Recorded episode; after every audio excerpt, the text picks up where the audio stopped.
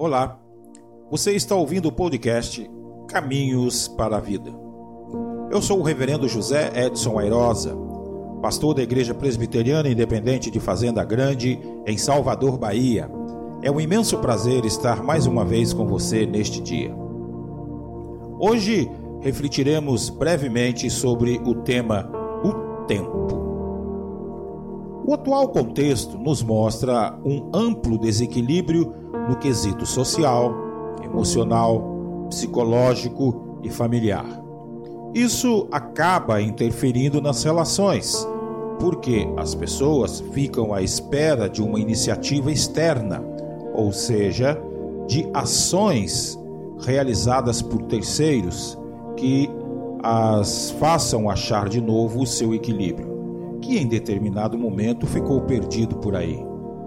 Diante dessa realidade, é necessário, então, que o desejo de cada um em reaver a sua condição original não ultrapasse o limite do outro, ou seja, o limite de tempo do outro. Eu tenho o meu tempo, assim como você tem o seu tempo. Eu tenho a minha linha de limite, bem como você também a tem. Na Bíblia Sagrada, tem um livro que trata diretamente desta questão Estamos falando do livro de Eclesiastes. Nele, o escritor sagrado afirma que tudo neste mundo tem o seu tempo. Cada coisa tem a sua ocasião. Há tempo para nascer e tempo para morrer. Há tempo de amar e tempo de odiar.